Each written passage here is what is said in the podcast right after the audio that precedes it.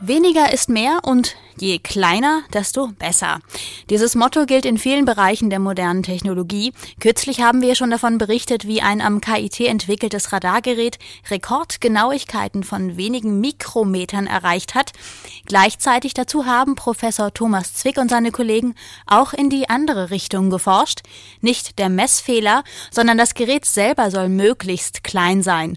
Und so wurde am, K am Institut für Hochfrequenztechnik und Elektronik Elektronik der erste Computerchip mit eingebautem Radar entwickelt. Mein Kollege Cornelius Süker, der hat sich erklären lassen, wie es dazu kam. Letztendlich ist die Idee schon 2002 oder 2003 entstanden, nämlich dass man bei sehr, sehr hohen Frequenzen, also für den Mikrowellentechniker sind Frequenzen von 100 Gigahertz sehr hohe Frequenzen, dass man dort sehr kleine Antennen bauen kann und die in die Größenordnung der typischen Schaltkreise kommen.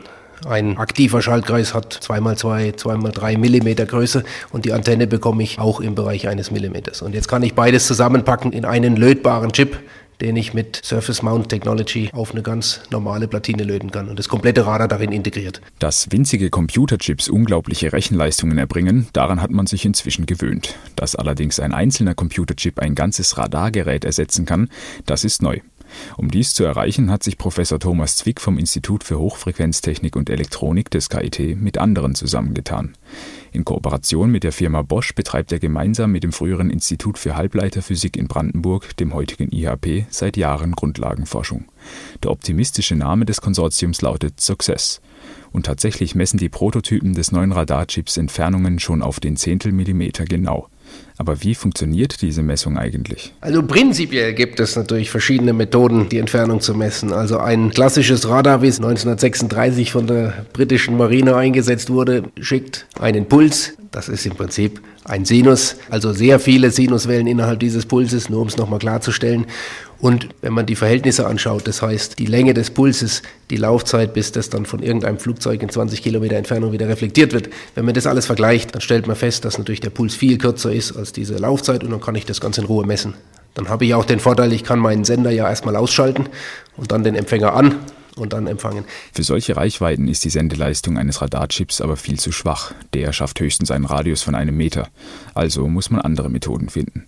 Bei der sogenannten FMCW-Technik wird die Frequenz des Radarsignals verändert. Der Radiohörer kennt das schon von der Frequenzmodulation FM im UKW-Bereich. Das Radarsignal wird vom Objekt reflektiert. Wenn es dann nach kurzer Zeit wieder beim Chip ankommt, hat sich dessen Sendefrequenz schon erhöht und altes und neues Signal sind verstimmt zueinander. Diese Verstimmung kann man messen und daraus die Entfernung des Objektes errechnen. Mit einem winzigen Schwingquarz erledigt der Radarchip auch diese Aufgabe automatisch. Das alles macht aber die Konstruktion eines solchen Chips nicht gerade einfach. Wir kriegen dann vom IHB 40 funktionierende Chips, davon brechen die ersten fünf, dann klebt man die ins Package, dann werden die Lötkleckse zu groß, gibt es Kurzschlüsse. Also, wenn dann am Schluss drei funktionierende Bauteile rauskommen, dann sind wir auf den ersten Schritt mal sehr froh. Das heißt, alle Schritte hintereinander mit der Zuverlässigkeit durchzuführen, dass sie einen Yield bekommen, also eine Ausbeute, mit der sie überhaupt was anfangen können, ist ein ganz wichtiges Problem, was zu lösen ist. Dass dieses Problem lösbar ist, haben Thomas Zwick und seine Partner schon bewiesen. Wenn die Radarchips dann auf den Markt kommen, werden sie so manchen Aspekt des Alltags bereichern. Bei einer Bohrmaschine könnte der Chip zum Beispiel das Bohrloch in der Wand vermessen und bei der richtigen Lochtiefe den Bohrer anhalten. Die allseits beliebten Radarfallen der Verkehrskontrollen werden allerdings nicht durch Radarchips ersetzt werden. Dafür reicht deren Reichweite einfach nicht aus. Thomas Zwick denkt an andere Anwendungsgebiete.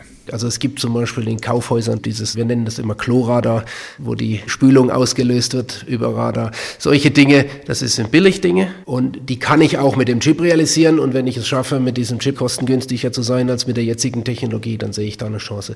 Was ich für viel wichtiger halte, ist eben, dass es neue Anwendungsgebiete gibt, wie zum Beispiel diese Bohrmaschinenthematik oder Sie haben zum Beispiel eine Windkraftanlage, wo Sie die Unwucht der Welle überwachen wollen, dann können Sie da den Chip einbauen.